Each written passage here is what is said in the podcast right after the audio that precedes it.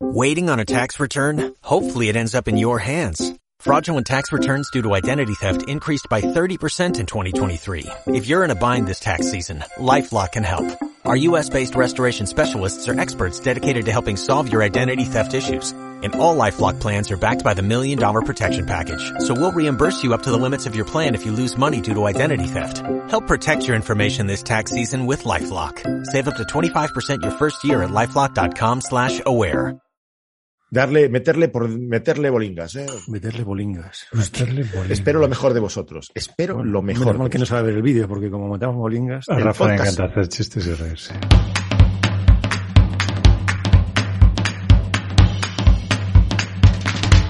Esto es BIMRAS. El podcast sobre BIM y tecnología aplicada a la construcción. El podcast que Chuck Norris no se atreve a escuchar. Bienvenido a BIMRAS Podcast, el espacio en el que charlamos sobre la metodología BIM y tecnología en el sector de la construcción. Si no tienes suficiente con nuestros episodios, recuerda que puedes unirte a la comunidad BIMRAS Insiders y disfrutar de contenido exclusivo cada semana, así como la seguridad de que formarás parte de la comunidad BIM en español más activa y dispuesta a echar una mano. Y si aún quieres más, todos los jueves publicamos TDH, nuestro nuevo podcast sobre transformación digital. Son pildorillas de 15 minutos en los que los tres de BIMRAS rajamos largo y tendido sobre algún tema tecnológico de actividad o de lo que nos apetece, incluso de videojuegos. Ostras, Saludos, queridos En el oyentes. último no hablamos de Blender, Rafa. ¿Qué me Mierda. Sí. dices? Vuelvo otra vez. Saludos, queridos oyentes. Os habla Rogelio Carballo, el becario con menos peli más canas de la mimesfera de habla hispana en turno de servicio. Y como estoy reutilizando un guion de Rafa Tenorio, me voy a apropiar de su entradilla. Así que ponte una cerveza, ajustate los auriculares y sé bienvenido a Bienras Podcast. Y como Así no podía ser de otra forma, bienvenidos sean mis compañeros. La coleta más sedosa del BIM, Evelio Sánchez. Hoy Evelio. pelo, hoy con el pelo recién lavado. Ahí está, así bien aromatizado. Y el popstar con, ma- con más amigos necesitados de terapia del panorama musical, Rafa Tenorio. ¿Qué tal, Rafa? Hemos venido mi amigo y yo. Iba a decir que no lo veo, pero como es tu amigo invisible, sería Sí, sí. redundante. ¿Cómo le va la terapia a tu amigo? Pues bien, le va bien. El ¿El pobre... episodio el anterior le ayudó? Sí, sí, sí, sí, por supuesto, sí, sí. Pues Eh, está- se estamos, esperando más- que nos, o sea, estamos esperando que nos pase la receta. ¿eh? Se puede, sí, se sienten mucho más arropados. Entonces, Bueno, vamos allá. A estas alturas estamos seguros de que ya habrás escuchado nuestro último episodio de TDH y por tanto sabrás que un servidor se ha comprado un iPad Pro, uno de esos M1 super chachis, bonitos, eh, maravillosos. Eh, supongo que a estas alturas estás equipando tu refugio secreto para cuando los aliens vengan a conquistar el planeta o para cuando el apocalipsis maya se haga realidad, se haga realidad porque ya no, queda, ya no hay nada que lo impida. Es que pff, esto de pasar de, de hater a fanboy es bastante apocalíptico. hater era fanboy en, en dos días. En dos días. Esto es, vamos. es- Tú no Sabes lo que sabes, apuesta- querido oyente, pero demasiado alto. descojonado de mí durante un mes entero. Así que. si aún no has escuchado ese episodio de, TDH, ahí te cuento todo sobre el iPad. Para que vea, para que vale este artilugio, este artilugio, cómo me voy apañando con él, qué- en qué me está aportando valor. Ojo que aquí hay otros dos que, se han, que han sucumbido a sus, encantos, a sus encantos, así que las pullas, las chanzas o las hostias nos las repartimos entre los tres. Que estos dos son culo veo, culo quiero. Bueno, bueno, bueno. Yo ya lo tenía en la cabeza hace mucho tiempo. No, no, como no. como no. mi amigo imaginario. Esto fue que lo viste, lo viste en la pantalla y dijiste, "Pff, mañana quiero el mío. Bueno, hombre, es que esa pantalla retina es, es, es, eh, muy golosa. El caso es que el iPad Pro es un cacharro lleno de tecnología. Antes de que estos dos pierdan el foco y se lancen a hablar de las infinitas bondades del procesador M1, aquí hemos venido a hablar de LIDAR, la cámara que incorporan los dispositivos Apple que llevan el apellido Pro, sean iPhones o iPads, más o menos desde hace dos años. Estamos hablando de que la versión 12 y 13 de los iPhones y las versiones de 2020 y 2021 de los iPads. ¿Para qué vale la cámara LIDAR? Pues supongo que si alguna vez has pasado por el repositorio de mapas del IGN y has descargado una hoja LIDAR, Es Eh, porque o- estarás en España. porque estarás en España, o por alguna, algún otro repositorio donde haya, pues, mm, eso, mm, material georreferenciado con LIDAR, te- ya te habrás dado cuenta. Sirve para hacer nubes de puntos. La camarita del, del LIDAR eh, del iPad Pro o del iPhone Pro, si es el que tú gastas, nos abre las, pues- las puertas de par en par a eso que hemos venido a llamar eh, nubes de puntos low cost. Vosotros, queridos, bueno, yo ya he probado la cámara de LIDAR, ya la, la, la, la- la he estado utilizando para algunas cosillas de, en cuestiones profesionales. Vosotros habéis probado, probado la cámara del eh, LIDAR del iPad Pro, ¿no? ¿Qué, qué Sí, me sí. contáis de ella? Pues sí, a ver, tiene sus cosillas. Evidentemente no está. A ver, es- esto es más que obvio decirlo, pero no, no es un BLK, Ya. pero tiene sus ventajas y, bueno, entiendo que hay, hay un mercado en el que, en el que tiene sentido. Sí, yo también lo, he- lo- lo he probado y la verdad es que para, para un uso también, digamos, low cost, eh, eh, me, me, me parece fantástico, una herramienta cojonuda, la verdad. De igual modo, o sea, si yo no tengo un CD, pero utilizo Drive o Dropbox como, como tal, me estoy perdiendo grandes ventajas de tener pues otro tipo de entornos.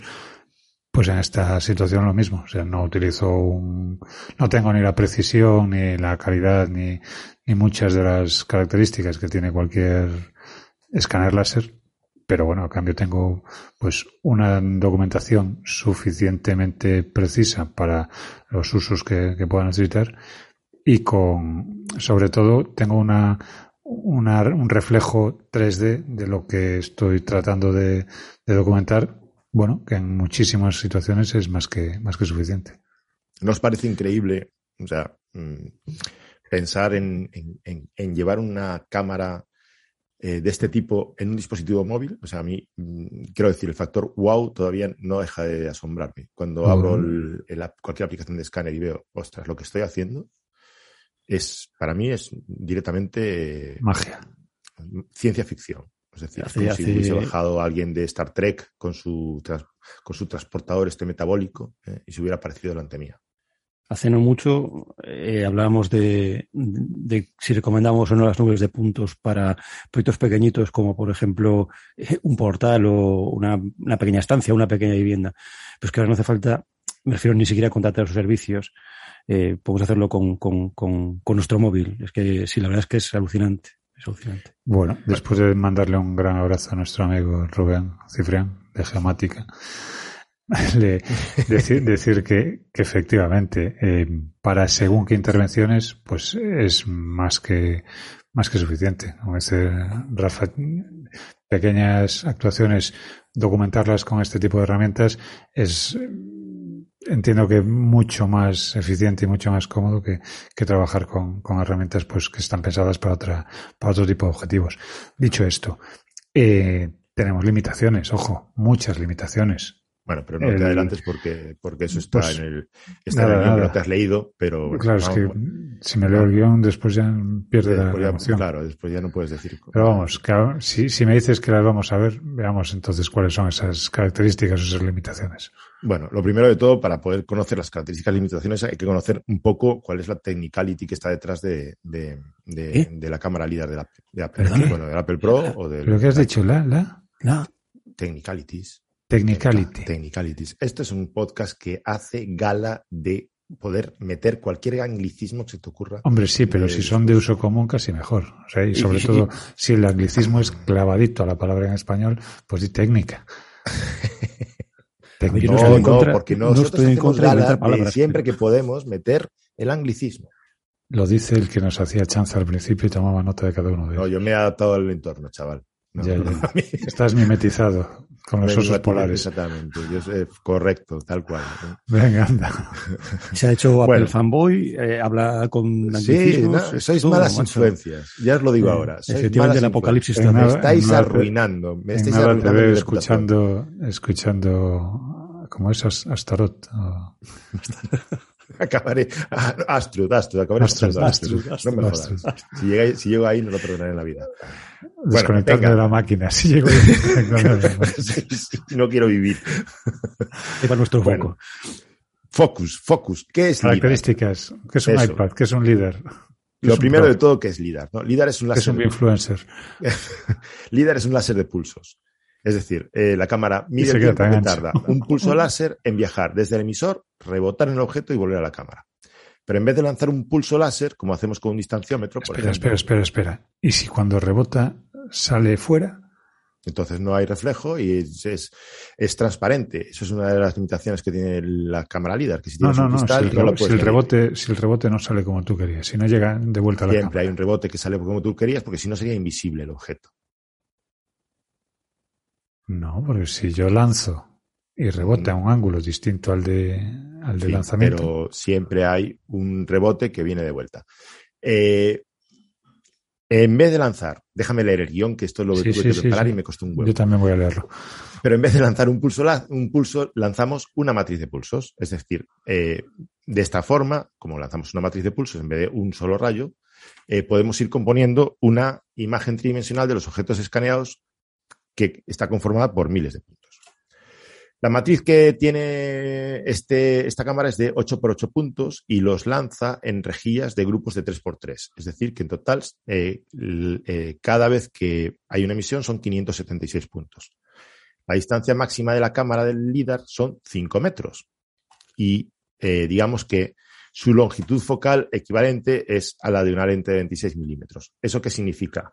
Que si yo pongo una superficie dada a 25 centímetros de la cámara, tendré unos 7.225 puntos, mientras que si la alejo 2,5 metros tendremos unos 150 puntos. Ya nos, damos, ya nos vamos dando una, cuenta de que en estas circunstancias, pues mm, la distancia a la que tomemos las mediciones dará una mayor o menor resolución de la, de la nube de puntos que vayamos a crear. Hasta cuanto más me acerco, más, puntos más vas a tener. Exactamente. Y, tiene un para decir todo eso y para decir eso te has, largado este rollo de matrices y de pulsos. Sí, porque evidentemente para que se vea que me he estudiado el tema. Y eh, copiar de la Wikipedia no es estudiar. No, no, esto no está copiado de la Wikipedia. Búscalo en la Wikipedia a ver si lo encuentras. Eh, está, eh, está el tema de la precisión. Hasta objetos de 10 centímetros, o sea, mayores de 10 centímetros, la precisión está en el orden de un centímetro. Espera, espera, espera, que yo soy, soy de, urbanismo. Eso quiere decir que, que, un objeto de 10 centímetros, en función de esta precisión, puede aparecer como de 9 o de 11. Sí, efectivamente. 10% de error. Pero en un objeto a una distancia de 5 metros es una precisión de un centímetro, que es una precisión del 0,2%, ¿no? Si no me equivoco. Que está muy bien. Eh, el límite de detección de objetos para la cámara LIDAR es de unos 5 centímetros.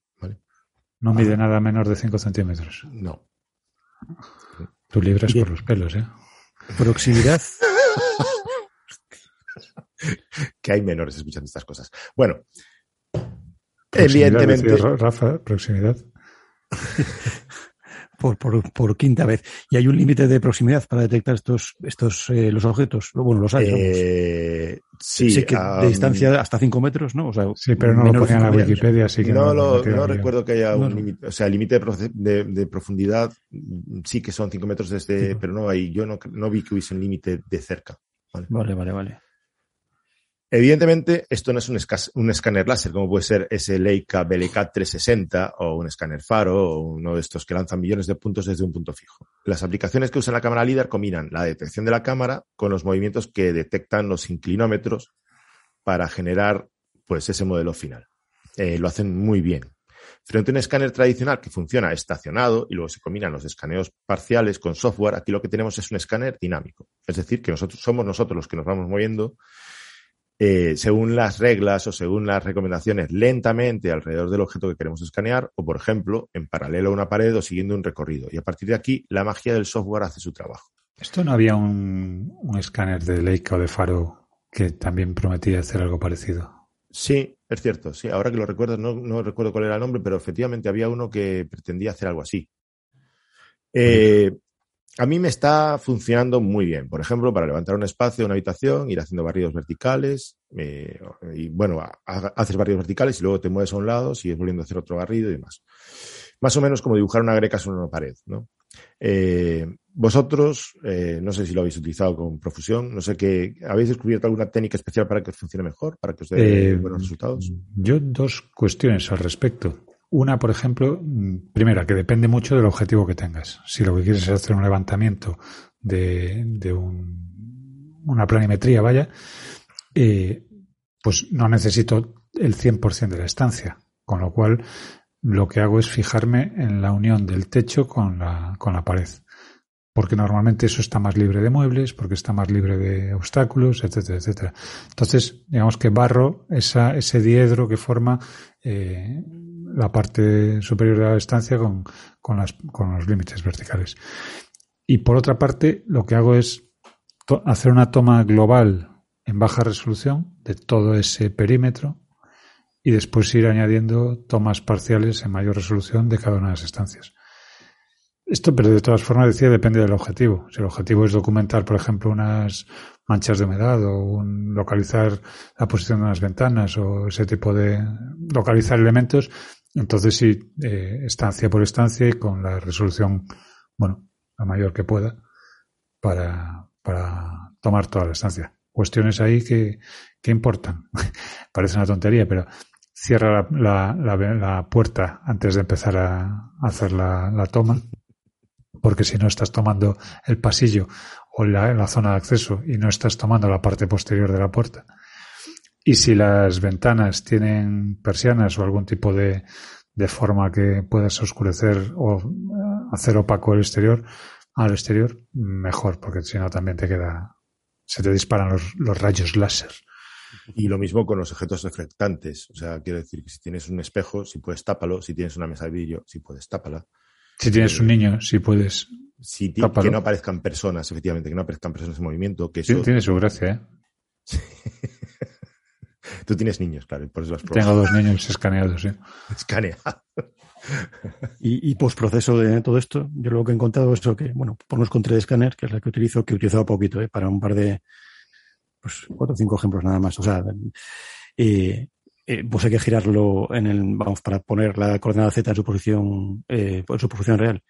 Que, cuando, pero no siempre, ¿no? Solo con el 57. Bueno, yo, sí, con el 57, eh, efectivamente, que es lo que, con lo que yo he descargado, después he entrado con verlo girado. Y, pero vamos, que es, es, un, es, es una cuestión trivial, sí, sí. Pero es curioso, sí, que, que, sí. que, dé la coordenada Z girada. Hablaremos, hablaremos, sobre software un poquito más. Ah, de ah, hecho, bueno, ahora, bueno. dentro de, de nada. Ostras, Pero sí que es cierto que. Guión. Claro, es que. Tenéis el guion, desde, el guion desde hace una semana, no sé por qué no lo habéis visto. Una semana. O sea, me das las notas para publicar los episodios 30 minutos antes. Y, y, porque, vamos a ver, y no te sobra tiempo. Y no te sobra tiempo. Vete al, so, vete al software. eh, vamos al software. Eh, el software que usa las capacidades de la cámara LIDAR, yo, bueno, lo clasifico en dos tipos, ¿no? El que genera nubes de puntos bueno y, el, malo. El bueno, bueno, en el bueno y el malo y el gratuito y el de pago, pero eso ya no, ahí no voy a dejar. Hay dos fundamentales. Uno que genera simplemente el modelo de nubes de puntos, ¿no? Y el que además del modelo de puntos te puede dar eh, la malla con, con las texturas aplicadas, es decir, que te hace una captura fotográfica de todo lo que estás sacando y lo aplica como textura sobre un objeto que después vas a poder exportar. De lo que yo he probado, aquí hay dos programas que son bastante interesantes. Uno es Sidescape, ¿vale? Que hace unas nubes de puntos bastante chulas y que las puedes subir a, después a, las puedes subir a, su nube para que queden allí magníficamente custodiadas, guardadas y sea más difícil que las quites. Y además pagues por tenerlo allí, pero que te permite colaborar con otros agentes directamente desde la nube. Y la, y la aplicación de Matterport. La aplicación de Matterport, eh, bueno, como sabéis, este es una, era un software para controlar las cámaras de Matterport o compatible también con esa famosa Leica BLK 360 de la que presume eh, Norena, Norena Martín. Eh, bueno, ahora lo que permite Matterport también para aplicación de iPad es utilizar el escáner LIDAR como eh, nube de puntos y mm, combinarlo con una foto esférica de 360 grados. La aplicación de escaneo de Matterport es, un poco distinta a, la, a, las que conocemos, ya que en vez de ir desplazándote con el escáner por el espacio que quieres, por lo que alrededor del objeto que quieres escanear o, por el espacio que quieres escanear, te, te, pide que vayas tomando capturas parciales sobre el mismo sitio rotando sobre tu eje Z, ¿no? Eh, no queda demasiado bien, no queda demasiado bien. Pero tienes una foto 360 grados esférica eh, compatible con todo el ecosistema de Matterport para pues, crear eh, temas de, visualización. En el otro espectro, pues tenemos aplicaciones que efectivamente generan tanto el modelo de nueve puntos como la malla con las texturas correspondientes. Y aquí destacan, yo creo que dos, ¿no? Scaniverse y eh, 3D Scanner, 3D Scanner.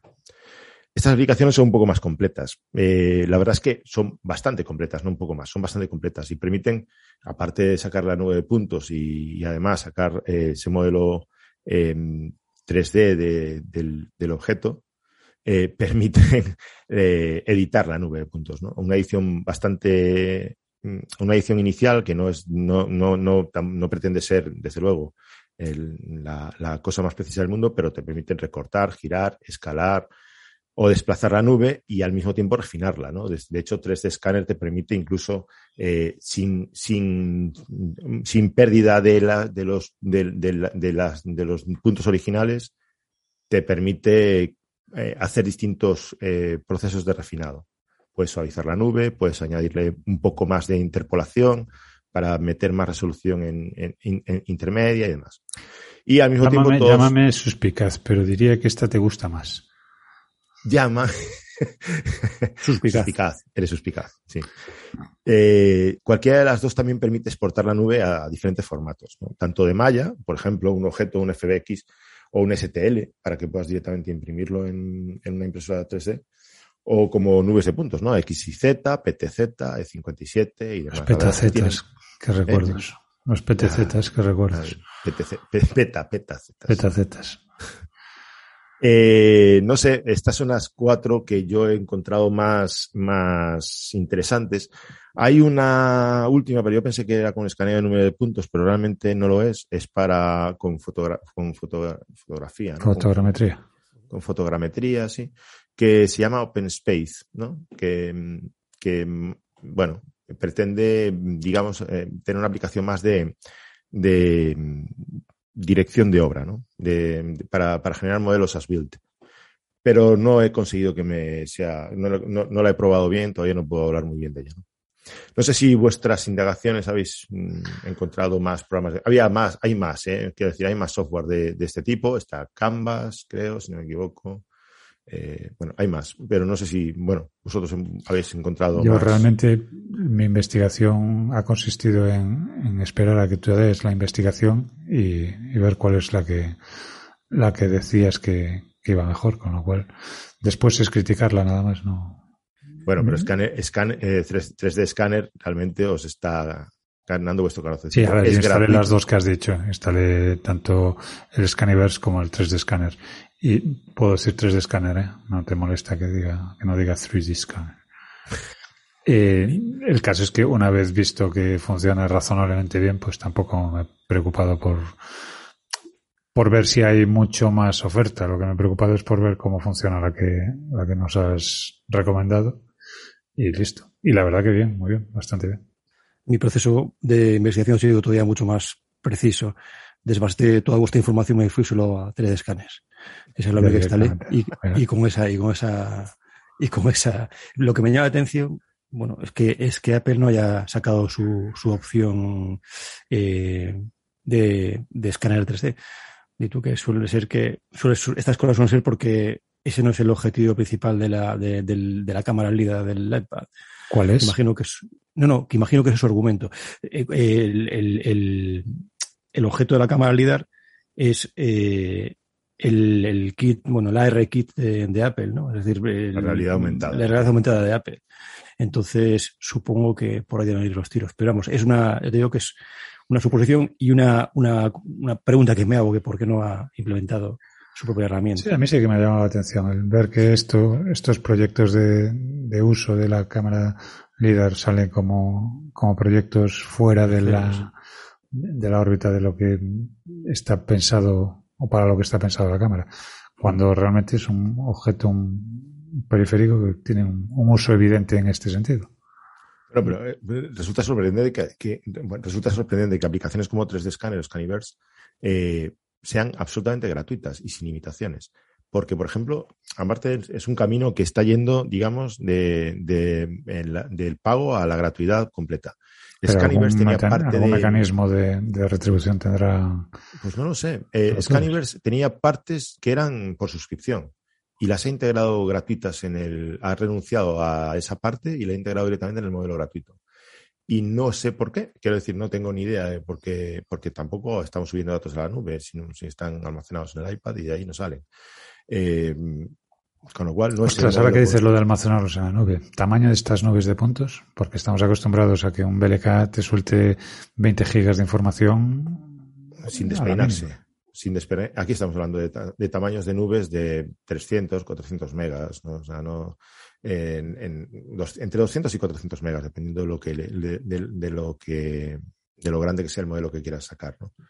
No es una, no son modelos, no son tamaños eh, exagerados. A ver, también lo que decías tú al principio, la, la, densidad de puntos no es comparable a la. Claro, aquí estamos hablando de que un modelo con muchos puntos no, igual no te llega al millón. Estamos hablando de que los modelos habituales están, pues, pues 200.000 puntos, una cosa así. Pero también es cierto que son eh, puntos con colorines, en, completamente RGB y, además en, en 3D Scanner van acompañados de, como decías, el, modelo fotográfico. Quiero decir, es que esa es, esa es una de las una de las ventajas, ¿no? Es evidente que, que bueno, y, de los usos, hablaremos de usos y ventajas, ¿no? Pero a mí, desde luego, una de las ventajas de este dispositivo, eh, aparte de, llevar una cámara líder en un dispositivo móvil, que en principio ya sé que no va a tener el grado de precisión de un escáner de topografía, ni tampoco está pensado para esas clasificaciones, pero eh, es increíble poder llevarme esta cosa conmigo, ¿no? Y, utilizarla y meterla en mis, trabajos y, aprovechar sus capacidades. Eh, a, mí usos, usos que, he visto que son completamente, o sea, relevantes con, con, esto, pues una toma, lo que estamos hablando de la toma de datos exhaustivas del estado actual, pero, pero también complementar otros sistemas de escaneo, ¿no? Imaginaos que no puedo subir y estacionar en un balcón que está eh, en una primera planta de un edificio que está medio vacío, pero que sí puedo subir con una escalera y desde allí tratar de hacer un, un levantamiento parcial de esa parte, ¿no? Eh, que pueda complementar los sitios a los que, pues no sé, por, dificultad de acceso, el escáner tradicional no pueda llegar, ¿no? Ojo que, te veo montando el iPad en un dron. Eh, pues mira, espérate que he, encontrado dos cámaras eh, LIDAR complementarias en Amazon para un iPad. y después, si buscas LIDAR en Amazon, te salen un montón de cámaras para drones. Pero eso ya no, ya, bueno, lo dejaremos en las notas, ¿no? Aparte del paper de donde sacamos todos los datos de, de, las características técnicas del iPad, que ya, digo, de la cámara líder del iPad, que, del iPad que está bastante escondido, eso no es algo que sea, no es, no es bastante divulgado. No, no, la Wikipedia, vaya. No, eso no cae, no está en la Wikipedia, ¿no? Eh, bueno. Eh, Hombre, a mí como uso que, que, dices, el, el, más atractivo, el que me resulta más, más interesante es el de tener una fotografía de la, del elemento a, a estudiar o a, documentar, en el que además tengo ciertas capacidades 3D. Eso a mí me, me, resulta muy, muy atractivo, porque a veces, pues cuando tomas una fotografía de una, de una estancia o cuando tomas una serie de fotos de, de una estancia, pues evidentemente tienes mejor calidad en cuanto a la imagen, a la, a la foto en sí, pero pierdes la, la capacidad a veces de, de ubicar o de, de, representar esas, eh, la relación entre los, las, tomas. De tal manera que si tú lo que estás es trasladando esa información a un tercero, pues siempre tienes que, oye, explicarle, pues desde dónde está tomada, a qué corresponde esta foto en concreto, este detalle que has tomado, eh, con qué, con qué punto se, se corresponde esa cuestión que, por lo menos en mi despacho, salvamos con una cierta, eh, ¿cómo decirlo?, con un protocolo para la toma de datos. Eh, en este caso puede ser menos protocolizado y lo único que tienes que hacer es tomar una, hacer una, un barrido de toda la, de todo el elemento que quieres documentar y ya lo tienes para verlo desde donde quieras, que es la parte más, más interesante desde mi punto de vista. Eh, incluso porque en vez de exportar a nueve puntos, exportas un FBX, un OBJ y lo puedes ver, directamente con el visor de objetos de Windows, de, Windows, o sea, sin necesidad de instalar ningún software a mayores. O sea, eh, hay otra parte que también que me parece un uso muy razonable, que es en documentación de edificios históricos, por ejemplo, generar los modelos de las esculturas o de, de aquellos objetos que son de, de difícil modelado e importarlos en el modelo 3D como simplemente como objetos con sus texturas. O sea, no no, no, no tener que, mm, digamos, eh, reconstruir un capitel a base de, a base de imaginación, ¿no? De una columna o, un elemento decorativo. Eh, ya digo que está empezando a aparecer aplicaciones para la documentación eh, de lo, de del, del, estado as build, ¿no? según, según se va construyendo para ver los avances de obra. Y eso es relevante porque, claro, para hacer eso tampoco necesitas una precisión escandalosa. Simplemente lo que necesitas a lo mejor es contrastar lo que hay con lo que, tenía que, con lo que tiene que haber. Efectivamente. Y, a, mí, a mí esa, esa, parte es la que, como a estas alturas de episodio, ya habrá unos cuantos que estén jurando en arameo porque les hemos entre, en su eh, cabeza reventado el negocio, eh, que entendamos que esto es un, eh, el low cost va también con el low profile que no es una herramienta eh, sustituta de ninguna otra herramienta. Es un, una herramienta, o entendemos que es un, un, un, acercamiento mm, con muchas limitaciones, pero que permite un grado de, o sea, que permite un trabajo, bueno, con unas mejores condiciones que, o con unas condiciones intermedias entre el punto de vista del que tener un distanciómetro y tener un escáner con un BLK. Quiero decir, esto evidentemente viene a rellenar un hueco. Un hueco estaba ahí que, mira, mm, curiosamente, a, mí ya digo, me sigue pareciendo ciencia ficción, se puede rellenar. Una pregunta. Ahí están, están saludando. tú no lo ves, querido oyente, pero esta gente está haciendo el símbolo de salud de los trekkies. O sea, es que son así de frikis. Era para, para llamar tu atención y hacerte una pregunta, porque no lo sé, no lo he probado y no lo sé, pero geoposicionar las, las, las nubes de puntos. Ahí llegaremos. Eh, hay que leer Rafa, si no te lees el guion. Ya claro, es que si no te lees el guion, esto es imposible. y hay, hay otro uso. como tú, me lo pregunto. Claro, pero claro. Hay, otra. Hay otra, hay otro uso, hay otro uso que también está, por, lo, lo hace por ejemplo eh, eh, Sidescape, ¿no? Te permite hacer integración eh, de realidad aumentada. O sea, que tú puedas eh, meter ese modelo dentro de, de otro, de otra, de, de, una, de una visión en una cámara, de una vista en una cámara, o al revés, o meter objetos dentro de esa visión de, del modelo de nube de puntos, ¿no? De manera que puedas, bueno, eso, hacer, hacer interacción AR. No sé si se ocurren más aplicaciones, más cosas que se puedan hacer con esta cámara líder, pero la verdad es que el límite está en, en, en, la imagen. A mí hay uno que se me ocurre, que, que, no sé si hay algún, alguna aplicación que lo permita o que me gustaría que hubiese, que es el, el, la toma de notas en, sobre esa nube de puntos. El poder tomar, documentar gráficamente el, el, la estancia lo tengo claro, está muy bien, pero si ya encima puedo eh, anotar ahí cuestiones y puedo trasladárselas a, a mi equipo, pues fantástico. Cuestiones del tipo, yo que sé, cuando estás haciendo una, una inspección de, de, unas patologías, marcar un elemento y decir, aquí hay que ver no sé qué, o ver si se relaciona con no sé cuántos. En fin, ese tipo de anotaciones que vas tomando en la libreta a veces, pero que no, que si las tienes posicionadas dentro de un modelo, pues son muchísimo más ricas, claro. Hombre, yo entiendo que eh, desde el propio visor de, por ejemplo, de 3D Scanner, hacer una captura de pantalla y desde ahí hacer una anotación con, con, con eh, sobre la. Sí, pero sobre, no es pero ya, pero yo sé lo que tú quieres decir. Lo hace, si no me equivoco, Matterport, pero no estoy seguro de lo no que. No tengo yo hace. mucho cariño a Matterport, no creas. Y sus, ya te digo que yo probé sus nubes y que esto de que mmm, pretenda que el escáner mida desde donde tú estás haciendo cuatro o cinco tomas en un, en, un, en un círculo de 360 grados es tener muy altas las expectativas. Bueno, Rafa y yo tenemos una experiencia dolorosa con, con, con el resultado de esas, de esas nubes. Yo, eh, con, con respecto a los usos que has comentado, la verdad es que el de, el de generar modelos texturizados de, de, de, esculturas, de, o sea, de objetos concretos, no, de espacios, eh, me parece estupendo. Además, es unido a una herramienta de, para homogenizar la topología de, la malla como Cozy Blanket, que está desarrollando Pablo Dobarro para, iPad.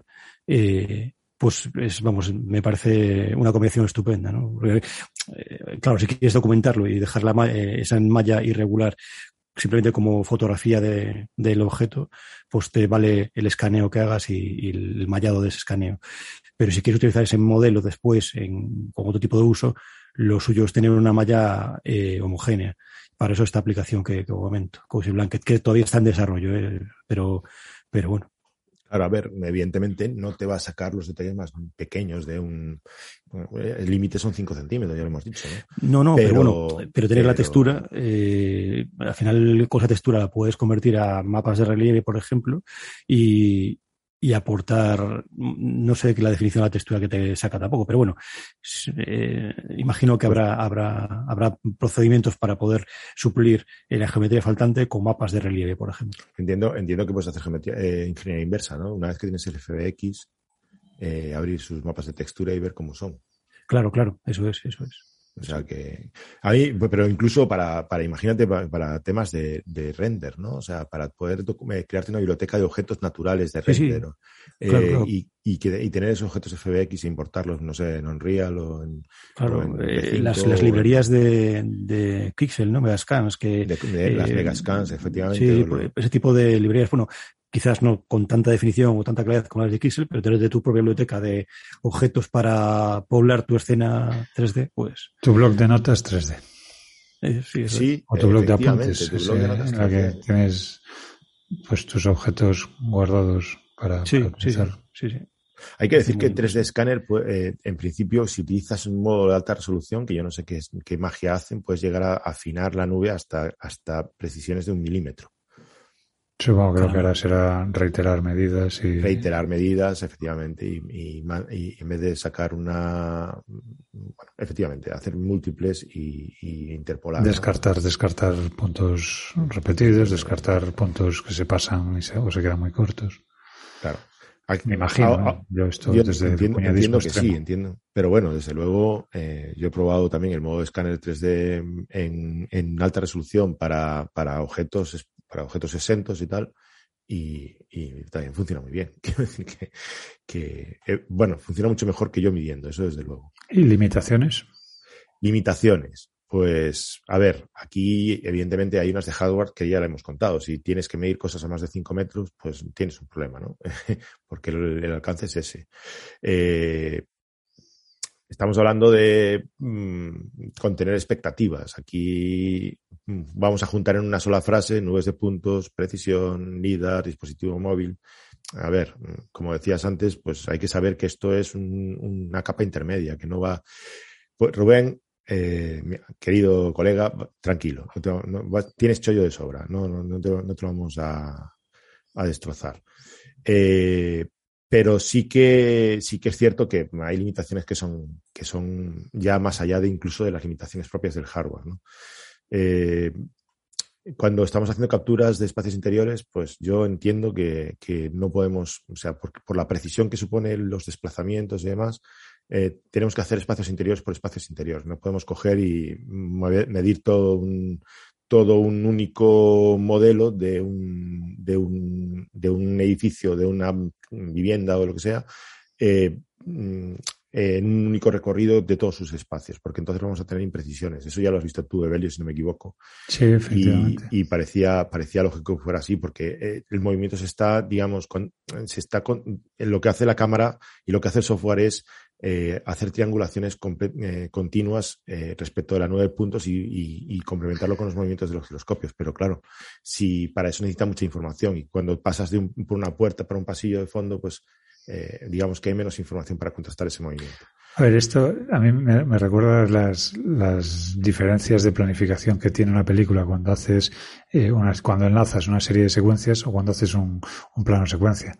Plano secuencia te obliga a una planificación previa bastante compleja en la que tienes que tener en cuenta muchísimos factores porque todo lo que pasa va a pasar delante de la cámara sin que la cámara se cierre y sin embargo cuando haces una, una cuando enlazas secuencias tomadas de forma independiente pues tienes la ventaja de que puedes repetir la toma de que puedes en fin volver sobre sobre algo que has hecho escoger la mejor toma etcétera etcétera claro. en este caso pues al margen de que tengas que tener una cierta eh, bueno habilidad para hacer esa ese plano secuencia pues está el hecho de que los giroscopios y las los, los sensores pues tienen la precisión que tienen y a veces te puedes encontrar con, con situaciones extrañas sin más. Eh, a mí lo que sí me ha pasado es eso que en determinadas estancias pues a lo mejor no guardan la, la ortogonalidad o, o ese tipo de cosas.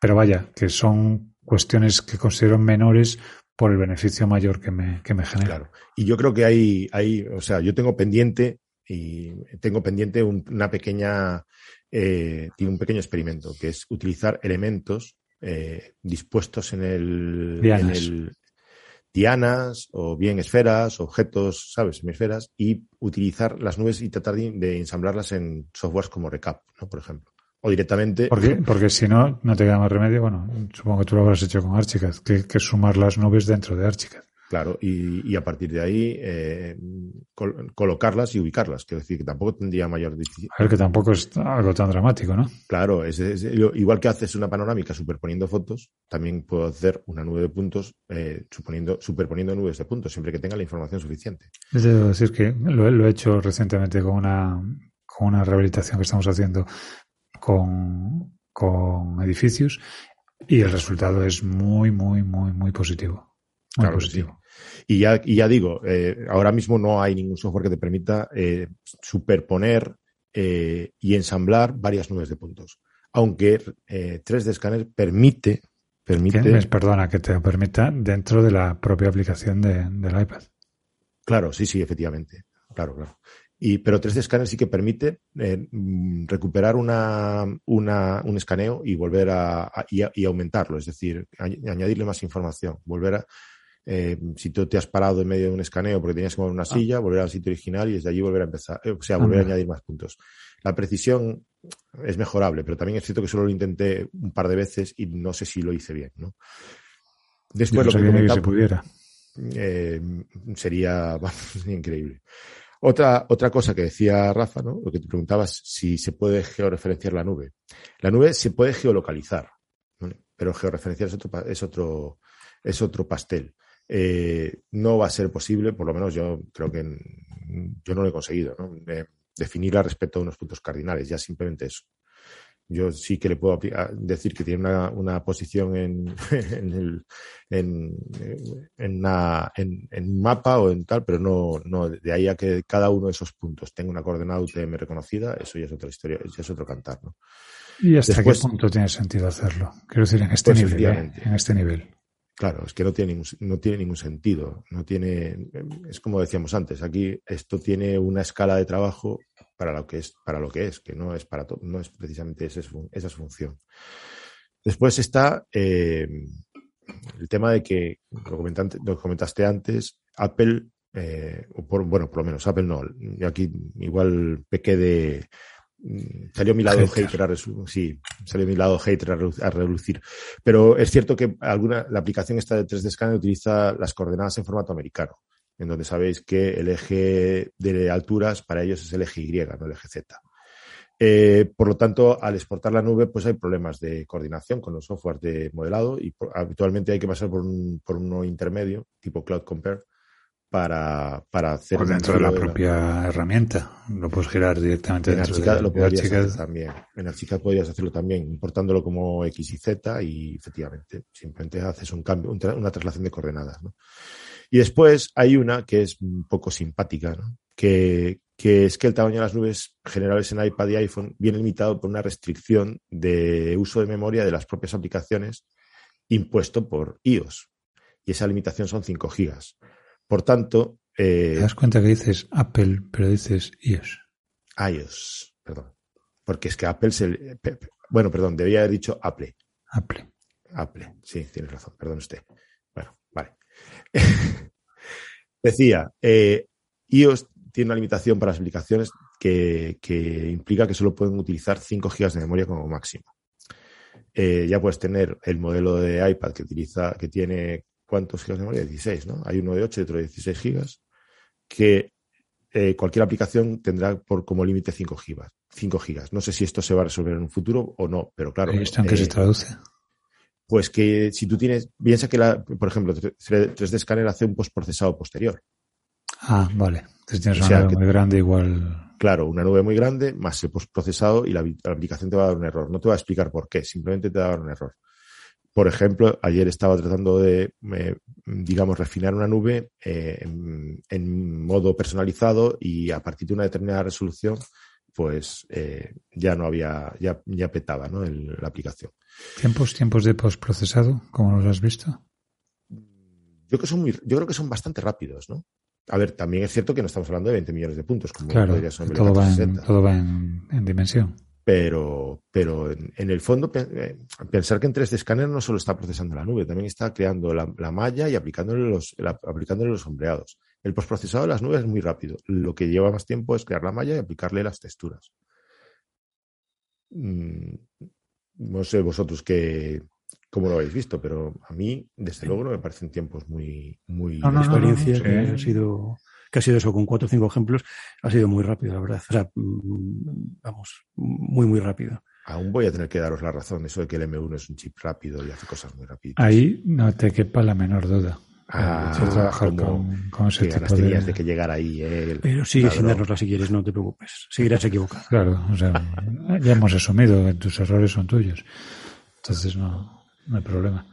A ver, yo las limitaciones que le veo son fundamentalmente de, de uso, de, de que, insisto, esto es una herramienta que llega hasta donde llega, que no, no, no, no creo que pretenda sustituir para nada a herramientas, abro comillas, profesionales, cierro comillas. Porque, caray, sería irreal plantearse esto como alternativa, pues a un BLK o a un, o a un faro.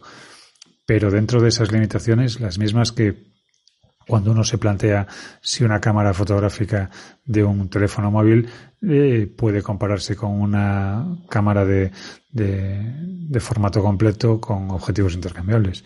Evidentemente no. Con una cámara técnica, ¿no? Inclusive una reflex con una cámara técnica, ¿no? Evidentemente no se puede comparar. Ahora, eh, para el, para el uso que yo le voy a dar es la herramienta adecuada?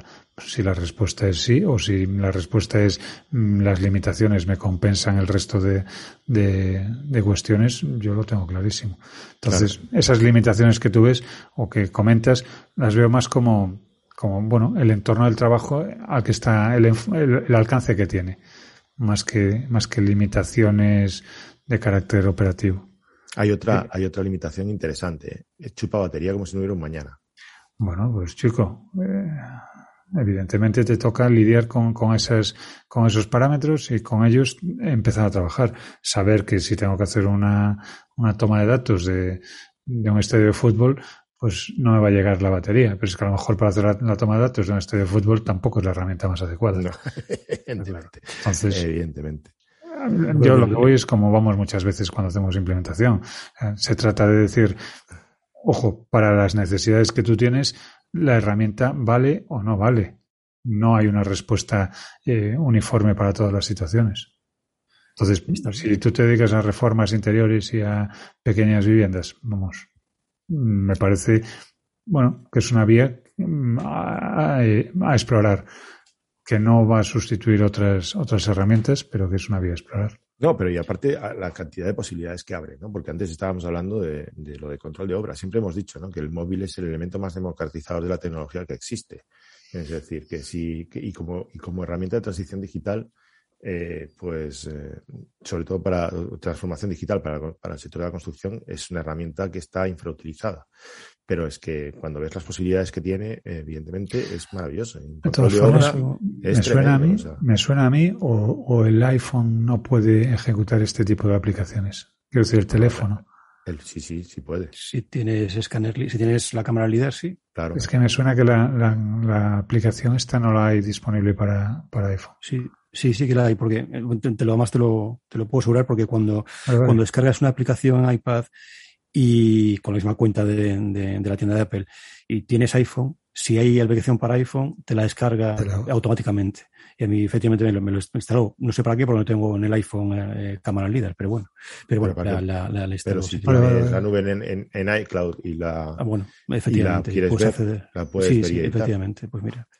Pero mira, precisamente para este uso, el, de, el, bueno, el uso que comentabas de, de seguimiento de obra y, y, y levantamiento de asfil, es para lo que a mí creo que me resultaría útil eh, el geoposicionamiento de estas nubes de, puntos. Sobre todo pensando en, obras, en obras, imagínate, obras de traza o obras con cierta, con cierta mm, dimensión. Eh, bueno, dimensión y con muchos agentes eh, interviniendo, ¿no? claro, pues, Rafa, ahí vamos a lo que antes. Realmente es el, la herramienta. Sí, sí, yo creo, yo creo que sí. O sea, que para ese uso de control, es decir, no, no digo para hacer un levantamiento preciso de toda la obra de traza o de toda la obra, eso no, pero sí para hacer un control, como decías tú antes, de anotaciones eh, particulares de, de, la obra. Para eso, eh, con tu móvil, llegar, tomar esta, este elemento o este espacio y subirlo a, a, un modelo central y ahí compartir. Para eso sí que mm, me, me eso, resultaría eso útil, ya ¿no? lo podrías hacer. O sea, ¿qué- ¿cuál es el grado de, de- Porque una cosa es geoposicionamiento y otra georreferencia. Son dos cosas distintas. Sí, el bueno. geoposicionamiento te lo da. Puedes geoposicionar la nube con el rango de error de un GPS portátil, que está entre 2, 4 metros, dependiendo de. Pues mm, básicamente es que no lo he probado. No lo he probado a insertar esta nube en, en una de las nubes que tenemos captadas para, para Pero Para claro, el eso no, lo va- eso no lo vas a hacer. Eso ya te digo ahora mismo que en ese sentido, claro, la nube no sabe si está mirando para el norte, para el sur, para el este, para a el eso oeste, ni voy, con a eso voy. Ni con, ni Pero con tampoco qué- sabe dónde está realmente. Claro, no Claro, lo eh, eso es lo que es lo que yo preguntaba. Efectivamente no sabe dónde estás. O sea, no Pero eso está. tampoco lo sabe tú, pero es que eso tampoco lo sabe tu móvil. Sí. Para un, para un A ver, yo creo que estamos- posicionamiento sí. preciso, preciso. Preciso sí, no. Rogelio, pero estamos No, en el no. punto en el que antes teníamos cámaras que hacían fotos y ahora tenemos cámaras que hacen fotos y además te insertan unas coordenadas GPS aproximadas. Entiendo que Rafa lo que echa de menos son es precisamente esas coordenadas No, las que son coordenadas GPS aproximadas. aproximadas te la dan. Lo que dice Rafa es que quiere insertar esa nube dentro de las nubes geoposicionadas del, del Claro, resto. claro, esa parte ya está más. Eso no va a pasar. No va a pasar porque no hay ningún dispositivo móvil que lo permita. Bueno, Bueno. aunque sea de modo aproximado, pero, pero es una cosa que, que investigaré, desde luego. Bueno, pues ya, ya nos contarás, ya nos contarás, ¿eh? todo orejas. Eh, el caso es que a mí sí me dicen hace unos años que podría llevarme un dispositivo móvil con el que levantar un- una nube de puntos, ya te digo, yo habría pensado que venía de Raticulín, ¿no? que era primo de Carlos Jesús, porque esto eh, era ciencia ficción. Eh, recuerdo cuando tenía la primera nube de puntos que vi, requirió, requirió comprar un ordenador específico, no se podían ensamblar porque no había software que pudiera con aquella cantidad de datos y di- directamente simplemente trabajamos con vistas planas. Y sin embargo, hoy con un dispositivo móvil podemos hacer todo esto. ¿no? Yo creo que este chisme es un portento, pero como dice Evelio, a su nivel. ¿Quién Eh, te ha no- oído y quién te oye? Sí, tío, este, Con- la, vida es así, la vida es así, pero sabes, es que, ¿cómo- ¿dónde leí yo alguna vez que la inteligencia es la capacidad para efectivamente cambiar de opinión? Lo que sea, pero te veo un paso de irte a un Starbucks con un Apple, con un MacBook Air. Estoy en paso, tío. Estoy, estoy en paso. Es evidente que, como dice Belio, no vamos a tener las capacidades de un escáner de nueve puntos como un Leica BLK 360, pero es que ese trasto vale. Oye, hemos dicho 15.000. tantas veces, Leica, que no estaría mal que nos patrocinara algún episodio. Ya te digo, ya te digo. Cuando digamos lo que vale el BLK, seguro ya, seguramente Bueno. ya se va a enfadar con nosotros. Vale 15.500 euros. ¿no? Eso es lo que cuesta. Lo que vale tendrá que decirlo el que lo use. Bueno, pues eso es lo que cuesta, más lo que más todo el software que va detrás. ¿no? En cambio, yo creo que, como hemos dicho aquí, vamos a descubrir que hay muchas posibilidades para un dispositivo móvil armado nada más y nada menos que con bombas nucleares como es esta cámara LIDAR. Están saliendo constantemente nuevas aplicaciones para, para aprovechar esas capacidades y ya veremos si en ese futuro esas capacidades se potencian o si la tecnología lo da por superado. Pero por ahora a mí me parece una herramienta cojonuda, fantástica. Sí, probablemente necesite tener medidas de comprobación y con mi distanciamiento y tomar un par de medidas de referencia por si acaso. ¿no? Sí, solo vale para determinados entornos o para eh, determinados tipos de trabajo. Sí, sí, no me libra de llamar a Gemática y a Rubén Cifrián para que me para el 90, el 90 o más porcentaje de los trabajos de escaneo que necesito para el despacho. Pero ese 10% restante para mí es tremendo. Para mí es oro. ¿Y vosotros? ¿Qué os parece? Pues fíjate, con respecto a lo que dices de necesito tomar medidas de comprobación, te cuento una de, ayer. Eh, con, una, con esta rehabilitación que decía, había datos, un dato en el que no nos daban las cuentas. Eh, al tratar de, levantar el, el estado actual, nos- bueno, había un espacio que nos, nos parecía más, más grande de lo que, de lo que realmente, o sea, nos aparecía más grande de lo que realmente era. Y no entendíamos el porqué. Bueno, pues resultó que la, nube estaba correctamente dimensionada y que habíamos tenido un error en la introducción de coordenadas del muro. Eh, hasta ese punto, o sea, hasta el punto de que efectivamente una vez que tienes una herramienta un- un- una documentación de la que puedes echar mano y de la que puedes hacer comprobaciones de ese tipo, dices, caramba, pues me acabo de ahorrar una, un, un paseíto interesante solo para comprobar si era 1.40 o era 1.20. Pues a mí ya me ha valido la pena. Sí, ¿A pues a mí, aunque no he hecho un uso, un uso tan profuso como vosotros, pero sí, eh, o sea, eh, como decía antes, haber escaneado unos espacios que eran de difícil acceso eh, por cuestiones burocráticas, pues me, me ha ahorrado mucho tiempo. Pues, o sea, tener una foto fija en 3D de ese espacio y poder eh, tomar unas medidas o ver la proporción de unos espacios y demás, me ha servido mucho. O sea, que me parece una, eso, una, una herramienta del copón para, para ese, para ese, para ese ámbito de trabajo, ¿no? Fíjate, Rafa, cuando, cuando decías eh, espacios de difícil acceso, claro, yo enseguida imaginé pues zonas de complicada eh, maniobrabilidad. Sin embargo, me parece muy atractivo, muy interesante el uso que le das al decir, no, es que son espacios que tienen un uso, un, acceso restringido al que no puedo entrar con toda libertad que quisiera y simplemente para recordar bien cómo era, pues tengo ahí ese, ese modelo en el que puedo hacer medidas o puedo hacer sí, sí. comprobaciones. o saber cómo es, porque muchas veces no, donde no dejan entrar a un tercero y tienes que y solo te dejan entrar a ti. Tienes que pedir permiso para, para poder sacar fotografías, en este caso para sacar una documento, si te lo dan, eh, pues pero bueno, también hubieras tenido que pedir permiso para tomar fotografías de otro tipo o para tomar medidas dentro claro, claro. Claro, claro, claro. Bueno, pues nada, Esperamos, espero que este episodio le sea útil, útil a alguien. disclaimer, no estamos patrocinando a Apple, ni Apple no nos paga un duro. Ni a BLK, aunque quisiéramos. Ni, ni, ni, Leica, ¿verdad? O sea, ni, ni Faro. también. ¿Quién más? Matterport, bueno, Matterport no. y, ma, y en fin, este es un... A ver, preferimos patrocinar, que nos patrocine alguien en quien podamos confiar. Somos como San Francisco de Asís, lo hacemos todo por amor al arte. Eh, señores, llegamos al final de este episodio. Muchas gracias, querido oyente, por acompañarnos hasta el final y muchas gracias, queridos, eh, por acompañar, por estar aquí vuestras miserias y por no vacilarme mucho ni putearme mucho con esto de pasar a ser un fanboy irredento. Irredento. ¿Tienes ya Apple Esfera entre tus, entre tus eh, favoritos? Sí, señor. Ah, y una y una y una y un blog que se llama iPadízate. es fatal. La, vida, la vida te da estas opciones. Bueno, nos despedimos y vamos a hacerlo rapidito. Entra en bimras.com barra insiders y únete a la comunidad BIM donde se cuece lo mejorcito del BIM. Y no es que lo digamos nosotros, es que lo dicen nuestros admirados BIMras Insiders. Con decirte que Manuel Antúnez es Insider, está dicho todo. Un saludo y hasta el próximo episodio de BIMras Podcast, el podcast sobre BIM que Chuck Norris no se puede escuchar.